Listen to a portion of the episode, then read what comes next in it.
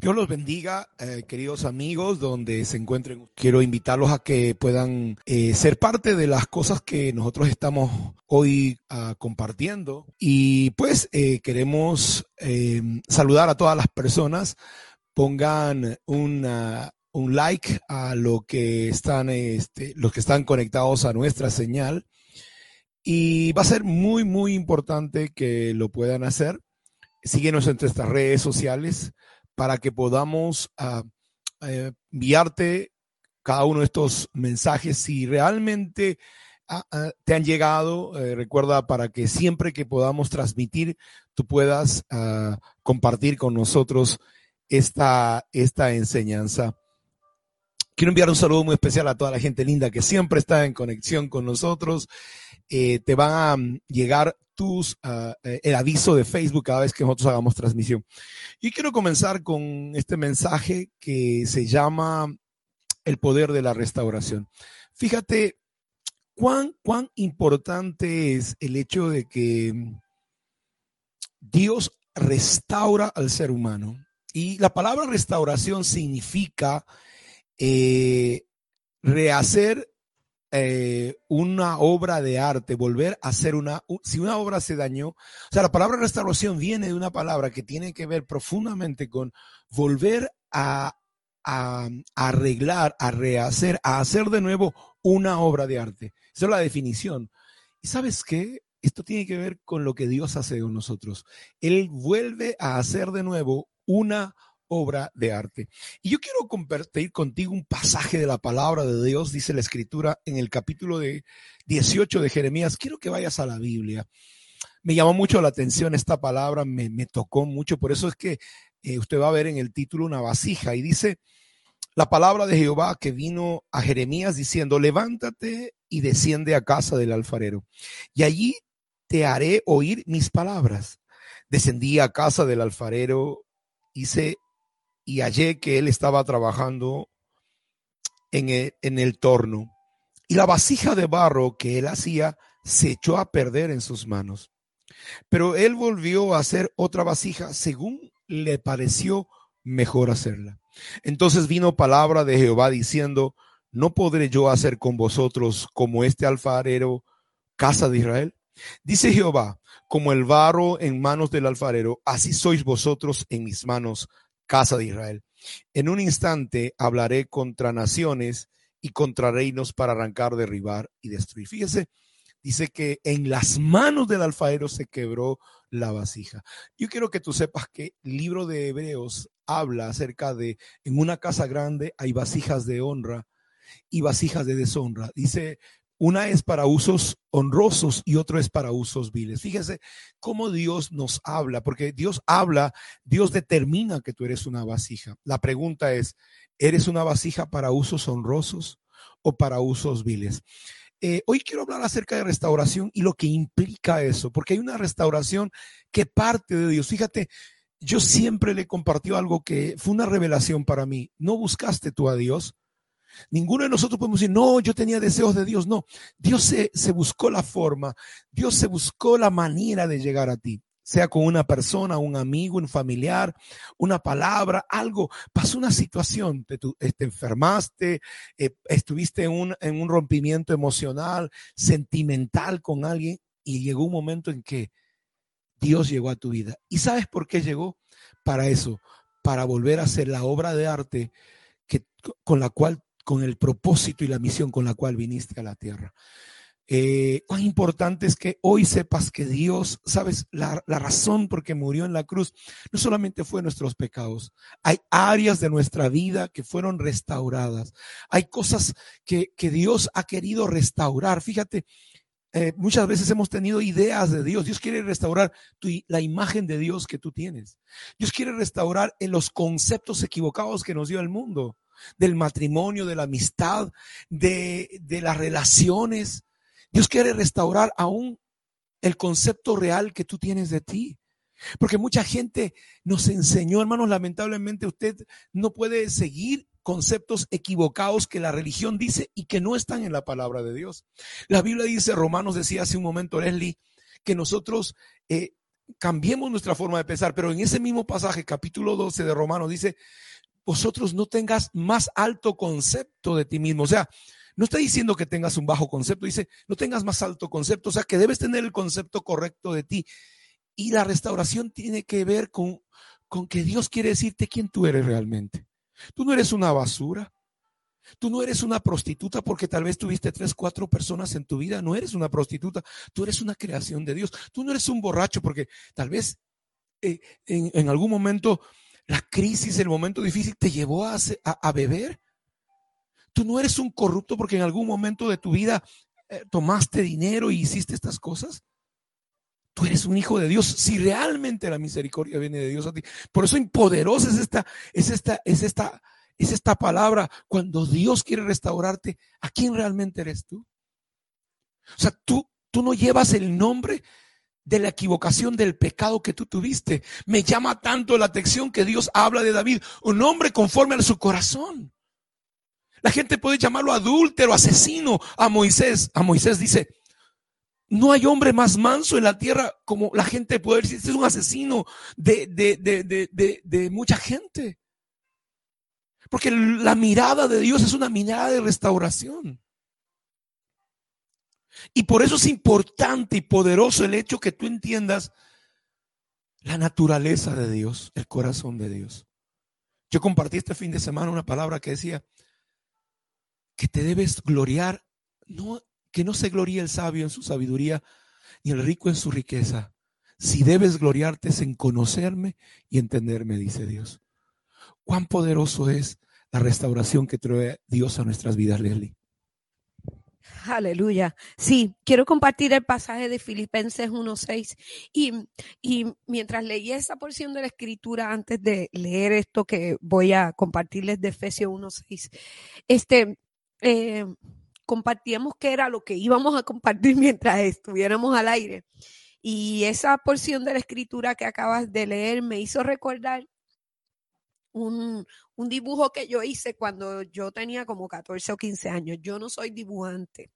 Este, en mi familia hay gente que dibuja muy bello, inclusive este, aquí en la casa tenemos a Grace, que es una artista por donde quiera que la mire, y tiene un talento excepcional para la música, para la adoración al Señor, este, y, y en el área del dibujo. Pero yo recuerdo que yo era una, una adolescente estaba teniendo una experiencia de amores con el Señor, estaba enamorada del eterno Dios. Este, sigo enamorada, pero en aquel momento era como, como, como mis inicios, ¿verdad? Había sido bautizada con el Espíritu Santo, este, tenía experiencias de a solas con el Señor que eran fabulosas. Y entonces recuerdo que en medio de un tiempo de oración, yo eh, em, hice un dibujo y este dibujo eran las manos del alfarero, pero tú sabes que alguna vez eh, cuando, cuando estaba en el Perú, Dios me dio la oportunidad de ir a la casa de un alfarero y ver cómo se hacía este, eh, aquella, las vasijas de barro que son tan comunes y son tan bellas. Yo soy fanática de las vasijas de barro y son tan bellas y se hacen, sobre todo este, en la sierra peruana, se trabaja muchísimo con barro. Y recuerdo que tuve la oportunidad de ir y ellos ponen el, el barro sobre la rueda y van dándole forma y van echando un poco de agua y van formando la vasija. Pero en mi dibujo, lo que mojaba el, el barro era la sangre de Jesús que se derramaba de sus manos horadadas, ¿verdad? Y esa, esa imagen yo la tengo todo el tiempo en mi corazón porque fue algo que no fue simplemente, bueno, lo dibujo así, sino fue como en un tiempo de búsqueda del Señor y es que la cruz te trae restauración. Las manos horadadas del maestro lo que nos traen es eh, eh, eh, redimirnos de una cosa sin forma, ¿verdad? De una vida sin, sin sentido, porque el barro, Marco, sin las manos del alfarero nada es.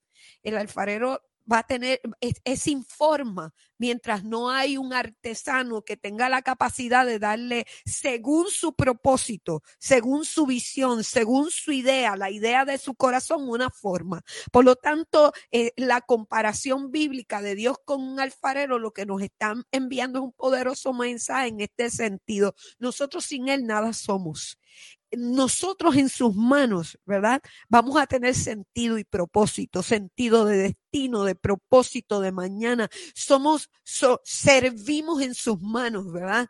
Él nos da, Él nos da una forma eh, de acuerdo a sus propósitos eternos y esa forma que nos da tiene un propósito, tiene un sentido y está de acuerdo a los diseños de ese artesano, de acuerdo a aquello que él está pensando, de acuerdo a aquel propósito que él le quiere dar a esa vasija terminada.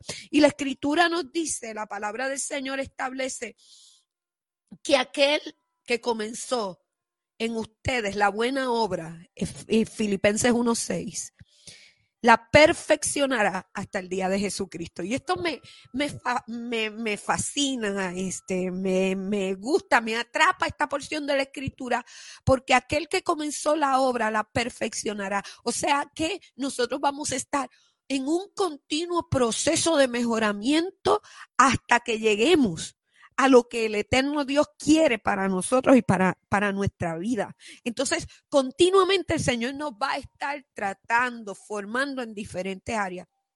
A veces pensamos que venimos a la vida cristiana y después que estamos unos años y aprendemos alguna, alguna, algunas cosas de la vida cristiana, nos es suficiente para, para proseguir.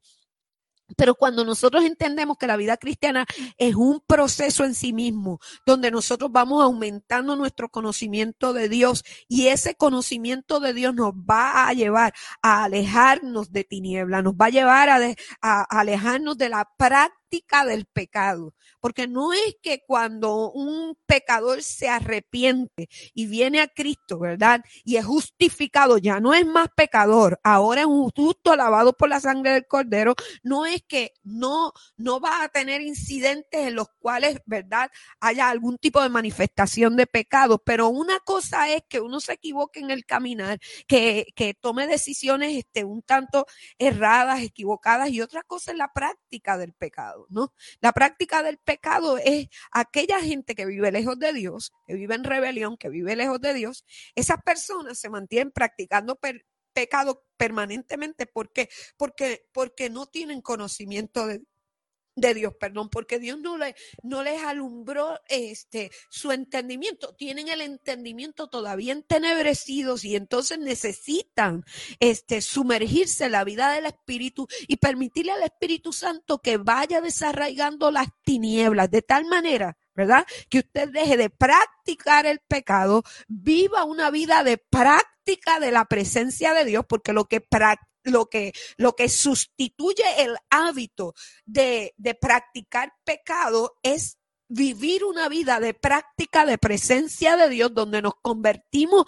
no en pastores y ministros y no sé qué, eso es grandioso, pero por encima de eso nos convertimos en adoradores y buscadores de su presencia buscadores de su presencia. Entonces, eh, eh, hay un proceso de restauración que solo y, es exclusivo de la presencia de Dios, que solo puede darse en la medida que nosotros busquemos a Dios. ¿Qué hizo Dios?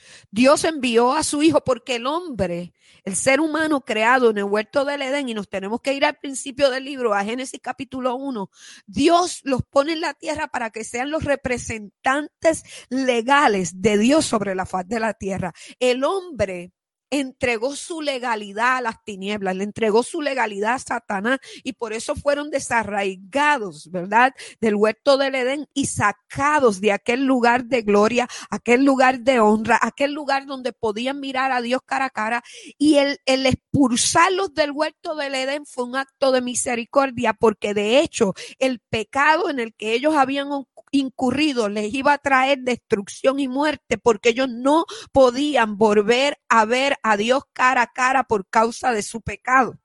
Entonces, lo primero que, que Dios eh, planifica en Génesis capítulo 3 es que, que el hombre tendría restauración, que el hombre sería devuelto a su diseño original. Y Jesucristo apareció, ¿verdad? Para deshacer las obras de la, de, del diablo, pero para restituir al hombre a su diseño original.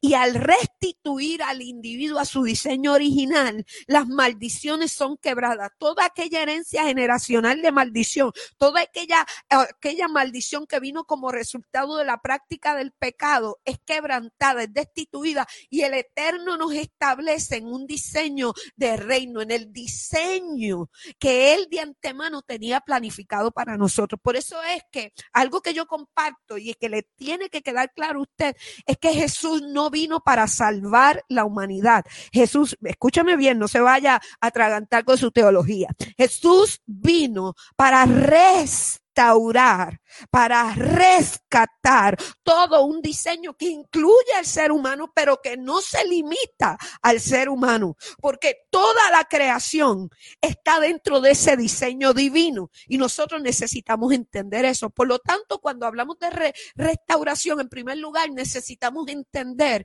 que Dios dio el gran paso para restituir al hombre a su lugar, a su diseño original. Y esto es potente porque es algo que nosotros aceptamos. ¿Estamos todos restituidos a nuestro diseño original? No porque tenemos que pasar por la cruz. La cruz es la, el, la puerta de ingreso, de ingreso hacia esa restitución que Dios eterno nos ha otorgado a la humanidad. Quiere decir que no todo el mundo ha sido restaurado a eso porque tiene que dar un paso de, de, de decisional, de aceptar a Jesús como Señor y Salvador de su vida. Ya una vez que tú das el paso y aceptas a Jesús como Señor y Salvador de tu vida y el, el Espíritu Santo viene a ti, tú comienzas a caminar en, un, en una en una experiencia de vida, de vida diferente, porque comienzas entonces, las tinieblas comienzan a salir de ti, se supone que esto es lo que ocurra, y tú comienzas a, ser restaurado en ese diseño original, y empiezas a conocer cuál es tu legalidad, y comienzas a conocer cuál es tu herencia, y comienzas a conocer cuál es tu autoridad, y comienzas a conocer cuál es el poder delegado del Padre hacia ti, y entonces comienzas, ¿verdad?, a, a arrimar las tinieblas, comienzas a tomar lugar, comienzas a reconquistar tu territorio, comienzas a reconquistarte a ti mismo, pero comienzas a reconquistar tu territorio y te das cuenta que el eterno Dios nos ha dado por herencia esta tierra que nos pertenece y que nosotros tenemos autoridad sobre ella. Y comenzamos a orar y comenzamos a traer el reino de los cielos en nuestra vida y comenzamos, hermanos, a hacer una atmósfera, un ambiente de Dios en nuestra vida que nos lleva a conquistar cosas que de otra manera no podrían ser conquistadas. Siempre digo lo mismo, el apóstol Pablo dijo que al hombre natural todas las cosas le parecen comunes, naturales. Claro, es un, es un chuleta, es un carnal, es un tipo que puede haber recibido a Cristo, una mujer que ha recibido a Cristo, pero ahí se queda todo. El hombre del espíritu, la mujer del espíritu, mira las cosas desde la perspectiva espiritual y tiene un entendimiento espiritual sobre las cosas y entiende que las naciones eh, en nuestros territorios, en nuestra propia casa, en nuestra vida, en, nuestra, en nuestras jurisdicciones, se están peleando cosas que no son naturales, que vienen, que, que tienen un ámbito espiritual que nosotros tenemos que ser entendidos en lo que ocurre a nuestro alrededor. Por eso yo te invito a que le permitas al Espíritu de Dios restaurarte y permitirte y, y permítete a ti mismo que el Espíritu de Dios te muestre cuán, cuán, cuánto abarca, cuán profundo es este tema de la restauración. Fíjate, Lely, que estaba pensando mucho en este término. Y esto es el resultado de una relación. Tú no puedes reconciliarte con alguien si es que no ha habido una relación anterior. Tú no puedes restituir algo si no ha habido un daño con una persona. Y tú no puedes restaurar a alguien si no ha habido una, una quiebra como el de la vasija. O sea, ¿sabes? Todo se reduce a una relación con Dios. Esto no tiene que ver ni con teología ni con religión. La restauración es el resultado de una relación rota. ¿Y por qué te digo estas cosas? Siempre pienso en mí, otras personas. Yo voy a recordar el hecho de que estaba sirviendo al Señor y me llamó mucho, mucho la atención el hecho de que hay veces en nuestro primer amor nosotros corremos y, hacemos tantas cosas y creemos que la gente que tiene tiempo se ha enfriado y criticamos y decimos cosas. Porque lamentablemente en algún momento de nuestra vida el orgullo espiritual se mete en nuestro corazón. Y sabes, Dios necesita ponernos en nuestro justo balance.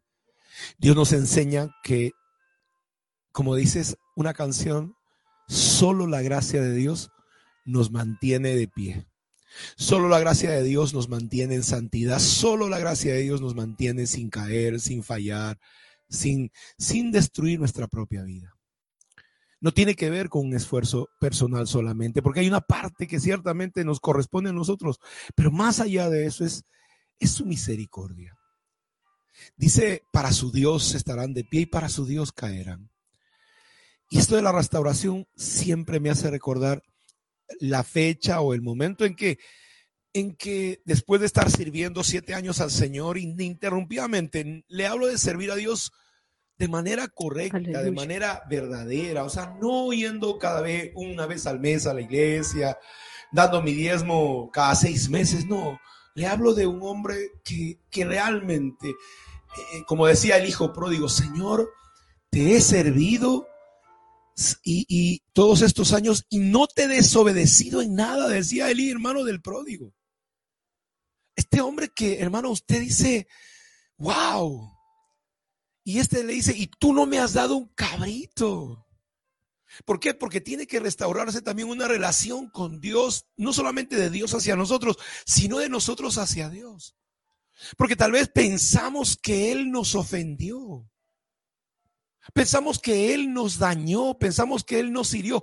Y es que hay veces, hermano, cuando tú lees el pasaje del capítulo 18 de Jeremías, dice, en mis manos se quebró la vasija. No la quebró el diablo. No la rompió Satanás, dice la palabra. Puede, esto puede ir en contra de tu teología. Dice que cuando Jesús iba a comenzar su ministerio, dice que después de 40 días de ayuno vino Satanás. Satanás fue quien lo llevó al desierto para probarlo. No, no, perdón, perdón. Estoy equivocado. Dice, y el Espíritu de Dios lo llevó al desierto a Jesús para probarlo. Y a veces Dios te va a llevar y va a quebrarse. En la mano de Dios se va a quebrar la vasija. Tu vida que representa a Dios se va a romper en su mano. Preferiblemente en su mano que en cualquier otro lado, ¿verdad? Y sabes, eso me, me, me lleva al punto de que a veces Dios permite cosas. Y yo recuerdo que después de siete años, yo estaba tan dolido con Dios volvamos a las expectativas del perdón, de la reconciliación, de la restauración, del por qué la gente se ofende. Y yo me ofendí con el Dios del cielo. Pero sabes, vino Él de nuevo. Volvió Dios a buscarme, volvió Dios a, decirme, tuve la imagen de Cristo en, en la orilla, Leslie, cuando Pedro lo había negado cuando Pedro había maldecido, tuve la imagen de Cristo en la orilla, no esperándome con un látigo para castigarme, sino con un desayuno caliente. Después de que yo salí a pescar y no encontré nada, encontré a un Cristo preguntándome si quería tomar un desayuno, si estaba bien. No me, no me, no me enrostró mi pecado, no me enrostró mi falta. Y eso muchas veces eh, me ha sacado lágrimas. Porque cualquier persona pudo levantar su dedo acusador. Y él estuvo la orilla con un desayuno, tal vez con una manta seca, y preguntándome, ¿me amas? Eso es lo que realmente me hace, hace que yo pueda servir al Señor. No al castigo, hermano, yo, perdóneme, yo no tengo miedo al infierno. ¿Sabes qué le tengo miedo? A que nunca más pueda sentir el amor de Dios. Le tengo miedo a que su presencia sea parte. Le tengo miedo a no, a no poder verlo, a no saber más de Él. Sabes que la restauración no tiene que ver con que te devuelva a Dios todas las cosas solamente. La restauración tiene que ver con que alguien te vuelva a amar, a pesar de conocerte, por encima de quien realmente eres tú. Yo no sé cuál sea tu relación con Dios, cómo conozcas a Dios, pero esta tarde, yo no sé si escucharás esto de noche, de día, de tarde.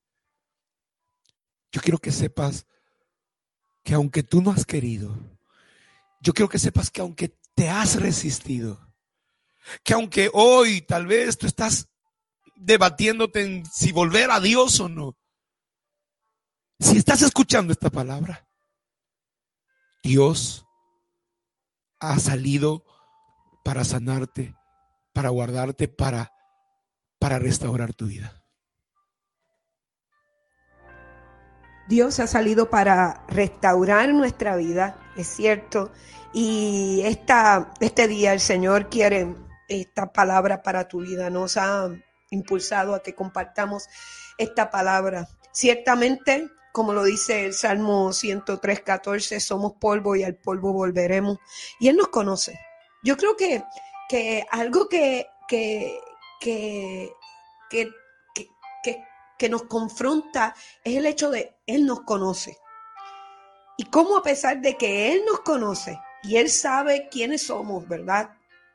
y cómo actuamos, Él ha tomado la decisión de venir para, para restaurarnos y para transformarnos la vida, cambiarnos la vida. Eso, eso habla, ¿verdad?, del corazón de Dios y de su amor para con nosotros. Así que si este día eh, tú nos escuchas y sientes la necesidad de volver a Dios, ¿verdad?, porque te has apartado, porque bueno, en estas fechas tan complicadas donde ya no congregamos y vivías de la congregación, que es algo que siempre nosotros decimos, a veces la gente no entiende que tú no puedes vivir de domingo a domingo, que tiempos como estos eh, realmente te prueban el hecho de que tú y yo tenemos que aprender lo que significa nuestras olas con Dios. Eh, el hecho de aprender a relacionarnos y no depender de otros para buscar a Dios, para buscar su presencia. Más ciertamente, ¿verdad? Los días que estamos viviendo son días complicados donde muchas personas no han podido regresar al templo, no han podido regresar al lugar de adoración, al lugar de buscar la presencia del Señor. Y ciertamente hay algo, hay una atmósfera que se desata cuando estamos juntos y en armonía. Salmo 133 dice, mirad cuán bueno y cuán delicioso es habitar los hermanos juntos y en armonía, porque allí envía Jehová bendición y vida eterna.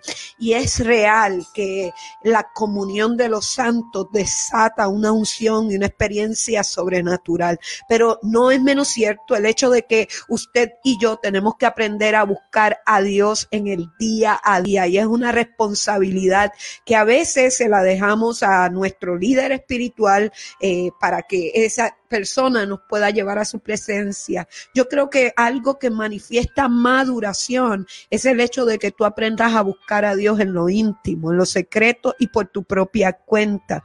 Que si no estuviera tu pastor, que si tu pastor dejara de ser, si no viniera, si no, si no, si no tuvieras la, la, la oportunidad de, de, de estar nuevamente en un culto, en una reunión, usted por su propia cuenta pudiera buscar a Dios. Porque no sabemos del día de mañana, Marco. Nosotros estamos conscientes que el día de la venida de nuestro Dios se acerca. Y que la palabra nos enseña que vendrán días donde la iglesia será perseguida y probablemente, ¿verdad? Como pasa en naciones como la del Perú, que en estos momentos eh, frente a un individuo que no entiende de Dios nos mantiene las iglesias cerradas y no podemos buscar el rostro del Señor como iglesia, necesitamos entender la vida de búsqueda individual y en los secretos y que necesitamos prevalecer en eso. Ahora, si tú en este tiempo, ¿verdad? Necesitas orar y necesitas volverte a Dios y necesitas ser restaurado a esa relación con Dios, esa relación con el Espíritu. Gente que se siente seca espiritualmente, gente que se siente este que Dios lo abandonó porque no lo siente, no hay no hay no hay, ¿verdad? una manifestación del Espíritu de Dios en su vida. Yo quiero orar por ti en este momento. Vamos a seguir hablando, vamos a seguir aquí transmitiendo este eh, por unos minutos más, pero déjame tomar este momento por el Espíritu de Dios, ¿verdad? Y por lo que se está manifestando aquí en, en nuestro estudio. Hay una presencia, una atmósfera de Dios muy linda. Y quiero aprovechar esa atmósfera para orar por ti, para decirle al Señor, Señor, míranos y devuélvenos a tu presencia. Padre, en esta hora.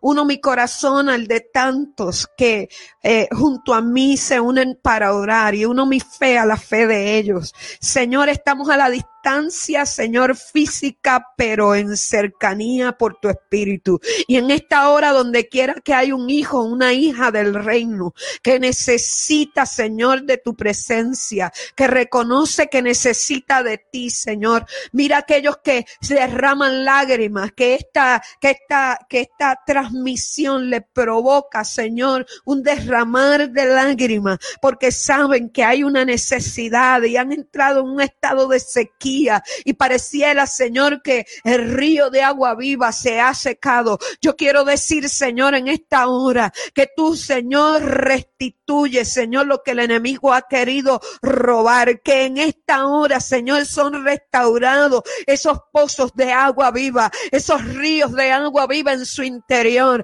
Ahora hablo vida sobre su espíritu y todo diseño de tiniebla y de oscuridad, Señor, que se haya levantado para tratar de, Señor, quitar el gozo de su salvación, para tratar, Señor, Padre, de desenfocar, Señor, a tus hijos y a tus hijas de, de aquello que los llamaste a hacer, de la vida de tu espíritu. En esta hora lo reprendemos y lo echamos fuera en el nombre de Jesús y proclamamos victoria victoria, Señor, en medio de su crisis, victoria en medio de la situación que puedan estar viviendo. Proclamamos, Señor, que tu Espíritu Santo se mete en sus casas, que tu Espíritu Santo se mete allí en su cuarto, en su habitación, en el lugar de descanso. Y tú le hablas en el, en el sueño de la noche. Hablamos, Señor, ahora y proclamamos, Señor, que sueños proféticos vienen a ser en la vida de mis hermanos, Señor. Y tú le hablas a su corazón tal cual, Señor David,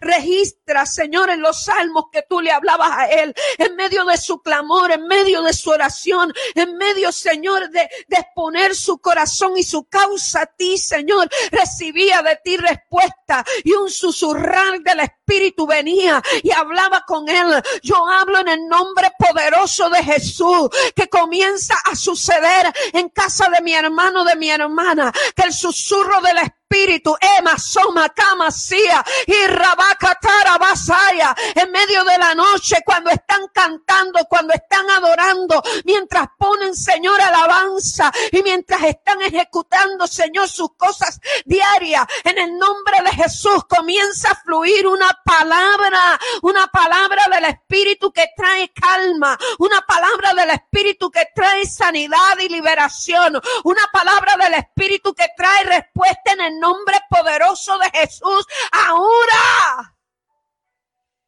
Tú restauras el corazón afligido, angustiado. Aquel Señor que se ha ido tan lejos que no encuentra el camino de retorno. Hoy lo encuentra. Hoy lo encuentras. Hoy lo encuentras porque el Espíritu de Dios, aleluya, te trae de vuelta. El Eterno ha salido a tu encuentro y te encontrarás con Él y Él se encontrará contigo y Él te tomará de la mano y te traerá de vuelta a su presencia.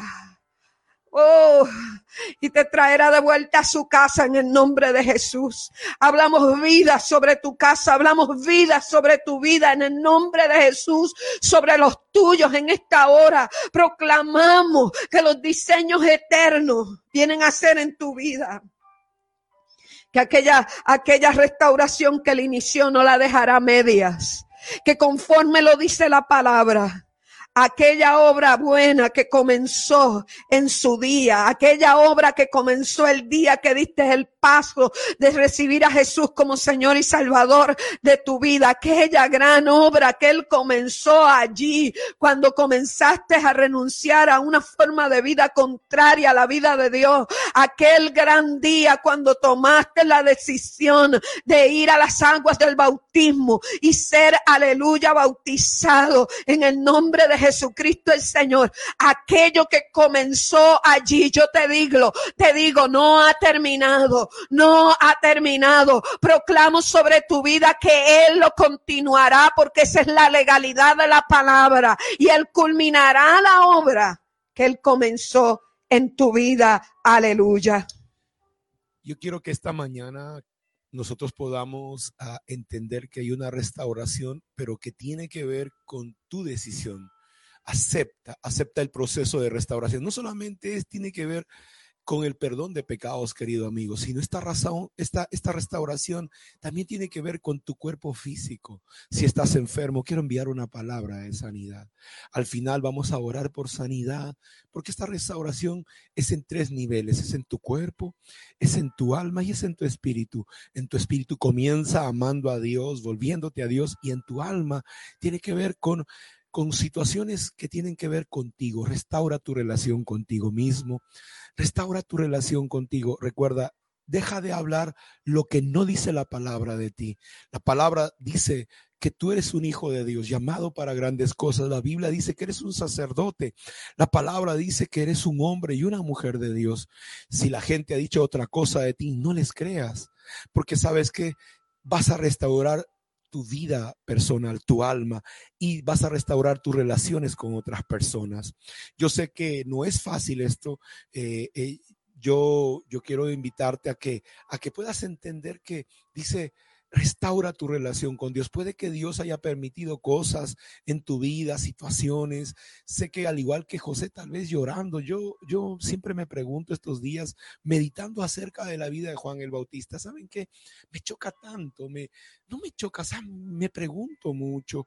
Fue un muchacho que se guardó, un joven que se guardó, fue un, nunca estuvo en una fiesta, no bebió, eh, eh, fíjense, aún su vestimenta estaba vestido, dice, de piel de, de animales y vivía apartado, pero terminó en una cárcel y terminó degollado. O sea, realmente saben, me pregunto que muchas veces los que hemos servido a Dios han pasado cosas supuestamente injustas y que Dios permitió en nuestras vidas. No sé, tal vez eso fue orgullo espiritual en su corazón.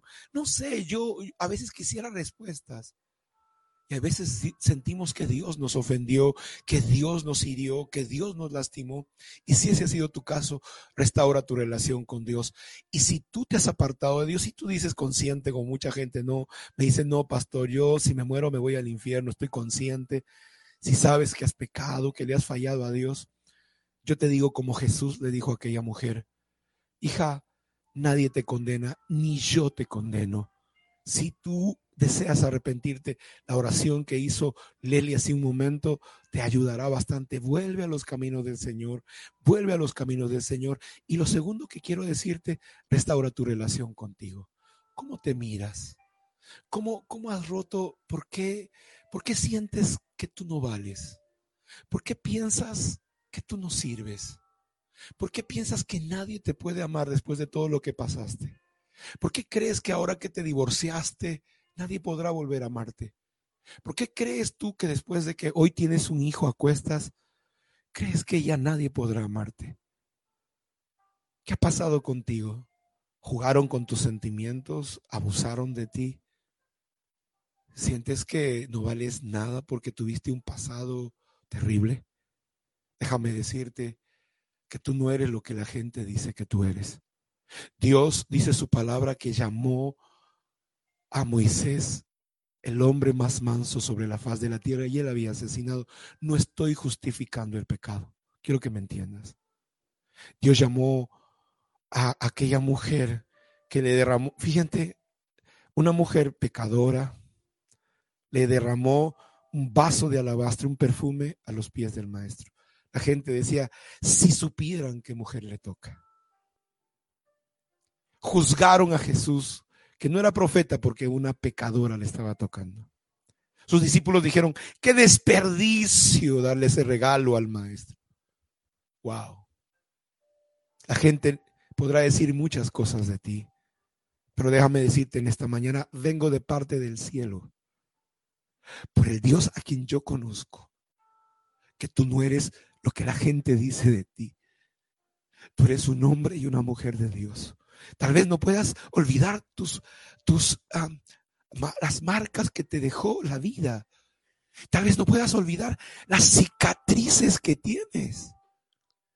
Pero Dios no dice eso de ti.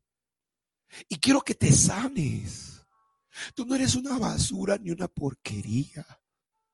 Te equivocaste, que conociendo a Dios pecaste. ¿Y, y acaso Dios no es poderoso para perdonarte? Estabas en un ministerio, estabas sirviendo a Dios y te caíste. No te, o sea, el problema no es caer en el río. Te ahogas porque no decides salir de ese lugar. Vamos. Hay que levantarse. Restaura lo que tú crees de ti. ¿Qué más hiciste?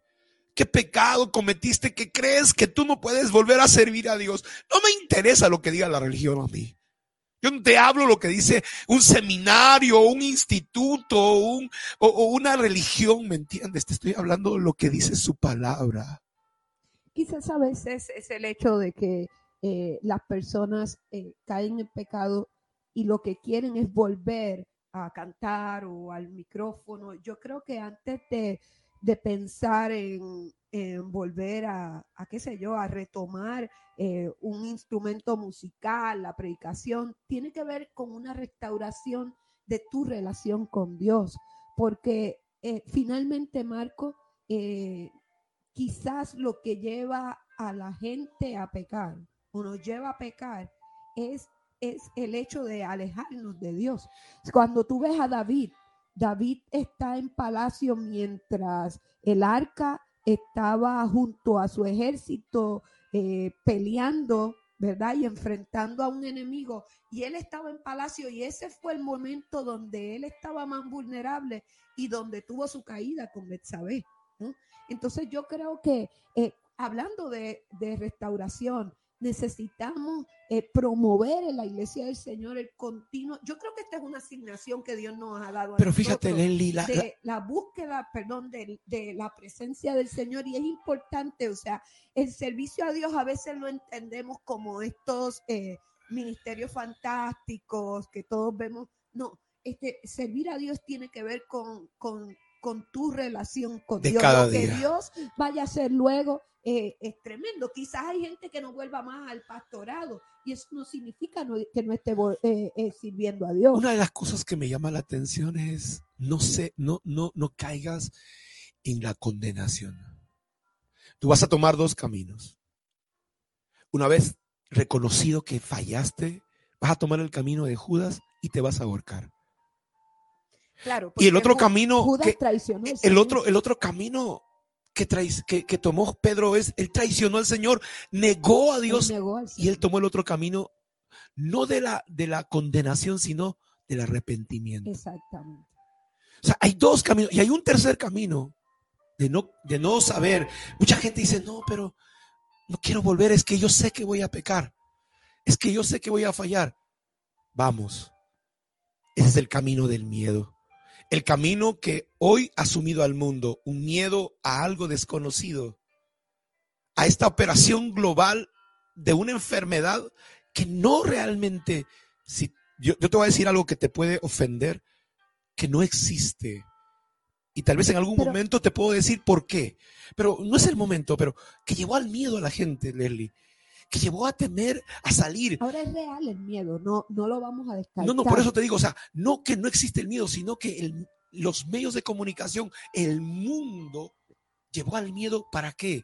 Cuando tú tienes miedo, tú no puedes Claro. tomar una decisión. no tomas decisiones, no, no eres capaz Te de pensar. Pero, pero es importante que nosotros en- entendamos, ¿verdad? Que este, eh, si tienes miedo, tú, ¿cómo, cómo logro en ese miedo, ¿verdad? No volver a caer, porque, porque este, a nuestros ojos puede parecer una tontería, entre comillas, ¿no? ¿Cómo vas a tener miedo? Claro, porque cuando tú te vuelves valiente, ya este, minimizas el miedo. ¿Cómo Pero enfrentas no el miedo? mundo, no todo el mundo este, tiene la misma capacidad porque es un proceso. Ahora, yo soy de las que creo que hemos aprendido en el, en el liderazgo que si tú sientes miedo a caer, necesitas un mentor, necesitas un líder que pueda ayudarte en este proceso, que cada vez que tengas un temor, que enfrentes una situación, no la enfrentes solo, no te silencies, no lo trates de batallar solo, porque si lo batallas solo, probablemente vas a fracasar en el intento. Pero si, por ejemplo, este, estás luchando con ciertas cosas, este, eh, ¿verdad? La mentira, el engaño, lo que sea que, que estés este, eh, eh, peleando en esta temporada. Y tú puedes tener un mentor, una persona que te ayude, ¿verdad? A la que tú le puedas decir, mira, estoy viviendo esta situación y tiene que ser un líder espiritual, obviamente maduro, que pueda ayudarte a que a- vamos a orar, vamos a pelear juntos esta batalla espiritual. Te voy a, te voy a, te voy a, respaldar. Iba a decirlo en inglés, te voy a vaquear. Te voy a respaldar en esta, en esta experiencia hasta que te vuelvas lo suficientemente fuerte para lograr esa, eh, eh, eh, atravesar esa, esa experiencia que tú puedas estar viviendo en este momento. Fíjate, algo que yo quiero decirles a ustedes también, que lo contrario a la fe no es la incredulidad, es el miedo. Y lo primero que tienes que es tener fe que Dios te va a ayudar. Si tienes miedo a caer, quiero que sepas que Dios te va a ayudar. Lo primero es Dios te va a restaurar y tú vas a tener que tomar la decisión de restaurar tu relación con Dios. Lo segundo es que tienes que restaurar tu relación contigo mismo, de cómo te ves a ti mismo. Y tienes que aceptar por fe lo que dice la palabra de Dios. Te hago una pregunta. Mírate al espejo. ¿Ves un santo ahí? Y tú dirás, nah, yo no, no veo un santo al frente del espejo. Y es que no somos santos por nuestra justicia. Eres santo porque Dios te justificó por su sangre. Y lo tercero, Leslie, esta mañana o esta tarde o esta noche, ¿cómo restauras tu relación con las demás personas? Con gente a tu alrededor, tu familia, tu esposo, tu esposa, tus amigos, porque hay veces, decíamos hace un momento, hagas lo que hagas, la gente se va a ofender.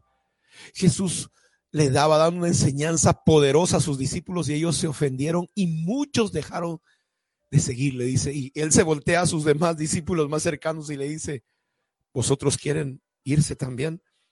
Yo creo que, que- yo creo que tiene que haber una elección de con quién vamos a restaurar. Hay gente que no la necesitas a tu lado. Hay, hay gente que, que sencillamente Que Dios se la llevó daño, y que que va a... a- mejor lejos que cerca. Eh, ¿no? Este, pero nosotros tenemos que aprender a elegir eh, con quién vamos a restaurar si es que hubiera algo roto, ¿no? ¿Qué, qué- qué- qué se quebró y por qué se quebró? A veces tenemos la tendencia a pasarle eh, la factura totalmente a la persona este, que se fue, pero la realidad es que o, no, en to- una- o no tocar el tema y decir, ya pasó, ya pasó. en una relación eh, ambos tenemos responsabilidades, ¿verdad? Y eh, se asumen en mayor o menor medida. Entonces creo firmemente, Marco, que si alguien se va de nuestra vida, este, razones tiene. Hay gente con la que vamos a poder restaurar y hay gente que definitivamente hay que dar un gloria a Dios. Hay que decir, aleluya, aleluya porque se fue. Y no buscar restaurar con ese tipo de personas porque en la vida vamos a tener Judas. Los Judas se ahorcan. Y los, y los Pedros reconocen su, su error, ¿verdad? Y, y restauran. Y se vuelven más fuertes y se vuelven más leales en ese proceso eh, que uno, uno ¿verdad? Eh, atraviesa por la vida. Así que eh, es importante, la, la, restauración es importante y aprender a restaurar. Y la Biblia está llena de escenas de restauración. Y yo creo que Dios nos llama a restaurar una relación con Él. Es algo que es vital, vital, vital. Si hay una palabra que es potente, es la de Juan el Evangelio de Juan, capítulo 4, cuando nosotros encontramos, ¿verdad?, a una mujer samaritana eh, eh, que le pregunta al Señor dónde tenemos que adorar. Y Jesús le dice que llegará la hora, ¿verdad? En que los que adoran en espíritu adorarán porque el Padre busca tales adoradores. La palabra nos habla de que al Señor tu Dios adorarás y a, y a Él solo servirás. A veces ¿verdad? Eh, intercambiamos estas palabras y queremos servir al Señor sin tener una vida de adoración. Y cuando hablamos de una vida de adoración, hablamos una vida de relación con el eterno Dios. Y necesitamos restaurar esa relación con Dios continuamente, ¿no? Porque las circunstancias de la vida nos llevan lejos, porque este, para muchos de nosotros, no sé, nosotros somos y, puede sonar un poco feo, pero algún filósofo dijo alguna vez que nosotros somos perros de costumbre. Y es que nosotros relacionamos lugares con cierto tipo de actividades como olores, canciones, este, colores, etcétera, ¿no? Entonces, para nosotros, la, el ir al, al templo lo relacionamos con adoración a Dios. Y yo creo que en este tiempo Dios lo que ha hecho es devolver su presencia a las casas. Dios quiere que lo busques en el templo, pero Dios anhela habitar tu casa, habitar, habitar. Y el, el hecho de, de, de pasar por toda esta experiencia nos llevó a traer la presencia de Dios a nuestras casas, a tener cultos en casa, oración en casa, escuchar predicaciones en casa. Digo, yo espero que usted haya estado haciendo eso, ¿verdad?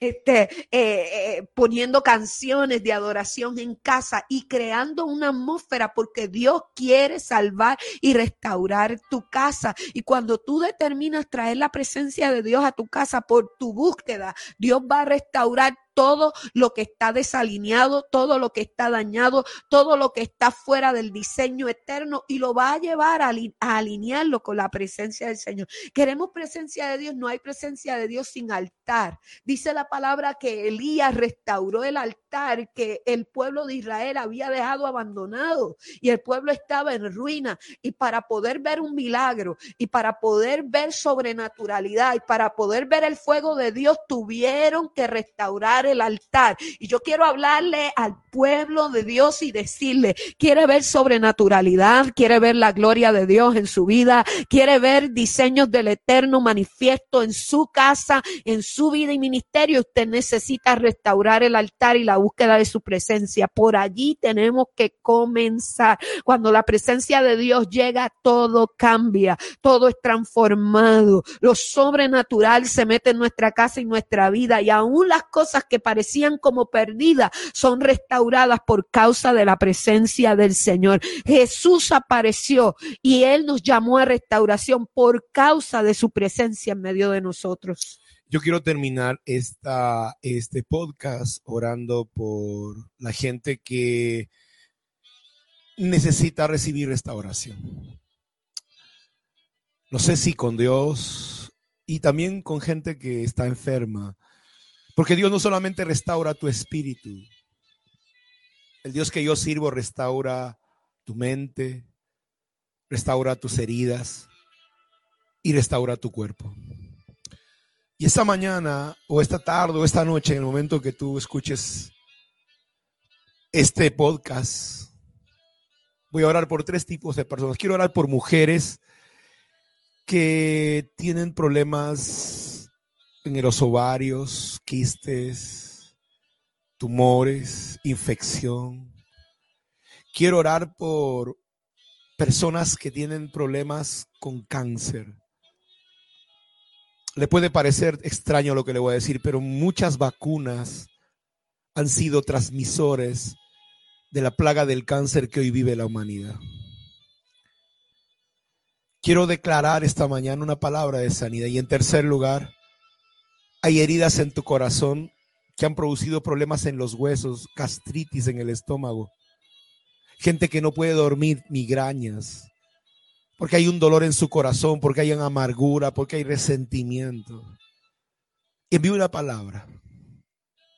Yo como un instrumento de Dios, una vasija de Dios, envío esta palabra, porque si tú estás escuchando este mensaje, no sé si sea tarde, mañana o noche, donde te escuches esto, es que Dios está enviando una palabra de sanidad.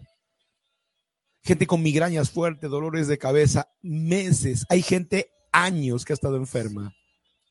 Y yo quiero declarar una palabra de sanidad sobre ti ahora. No en mis fuerzas, porque yo reconozco que esta palabra correrá por esta señal y serás sano en el nombre de Jesús. Yo he visto personas, veo ahora en este momento mujeres que cuando escuchan esto tienen tumores en los senos, tienen tumores en, en, en la en, el, en los ovarios. Quiero orar por personas que van a escuchar esto que son estériles. Escúchame lo que te voy a decir. Si tú estás escuchando este mensaje y eres estéril y has querido tener bebés, yo te voy a decir una cosa, pero Pastor Cristo viene pronto, te voy a decir, vienen años, todavía no ha, no ha sucedido esto. El mundo se unió para cambiar el destino de la historia. Y Dios nos ha dado una nueva, una temporada mejor. Yo envío una palabra sanidad a la esterilidad de tu cuerpo. Hay gente con problemas en la columna vertebral, escúchame. Discos, gente que le han dicho que van a tener que operarse, que te han dicho que vas a quedarte parapléjico. Es, yo envío una palabra de sanidad. Si tú crees esta palabra, hay personas que van a escuchar esto y han tenido accidentes de tránsito. Eres sano ahora en el nombre de Jesús. Yo te bendigo donde te encuentres en cualquier parte del mundo y declaro que Dios te envía esta palabra de sanidad poderosamente. No porque yo lo diga, sino porque es su palabra, porque es su sangre, porque es su misericordia, porque es su gloria Oh, es la que corre a través de esta señal. Te bendigo en el nombre de Jesús. Por favor, no dejes de compartir este material. Dame, danos un like, danos una, una, eh, eh, síguenos en nuestras redes. Quiero, mi esposa va a terminar con una oración orando ahí. de bendición sobre tu vida. Padre, en el nombre de Jesús, oramos por la gente que el apóstol ha visto en su espíritu, gente con enfermedades terminales, gente con problemas. En esta hora nos ponemos de acuerdo. Atamos, Señor, el poder de las tinieblas operantes, Señor, en la vida de mis hermanos y hermanos que a la distancia hoy, Señor, reciben esta palabra. Señor, nos paramos en la fe creyendo que por tu llaga fuimos nosotros curados. En esta hora declaramos sanidad para sus cuerpos. Gente que necesita operación, pero no ha podido ser porque los hospitales han sido eh, eh, tomados para otras cosas y, y le han, Señor, negado los servicios médicos. En esta hora te visto en el pasado y lo quiero ver hoy, Señor. Yo afirmo tu intervención divina. Oh, Señor, ahí tocando el hígado, Señor, tocando el vaso, los pulmones, ahora tocando, Señor, ahora mismo los riñones, en el nombre de Jesús, problemas en la próstata, en el nombre de Jesús hablamos sanidad,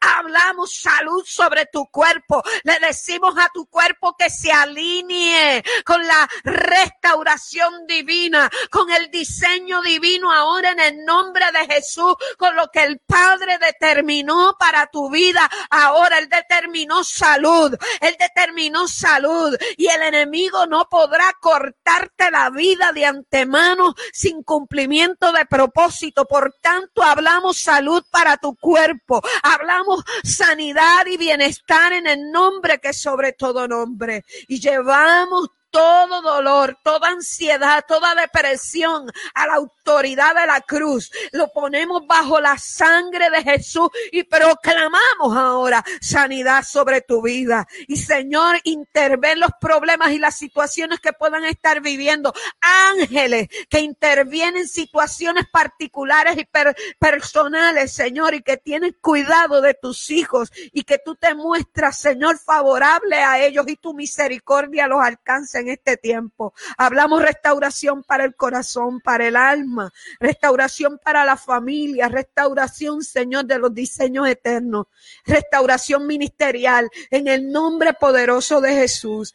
Amén. Gracias por habernos escuchado. Estos han sido Marcos y Leslie para los centinelas. Esta es una producción del Ministerio Internacional Emaús. Conéctate con nosotros. Hay teléfonos, queremos ayudarte. Búscanos en WhatsApp. Estamos para servirte. Dios te bendiga muchísimo. Que la sanidad de Dios llegue a tu vida poderosamente.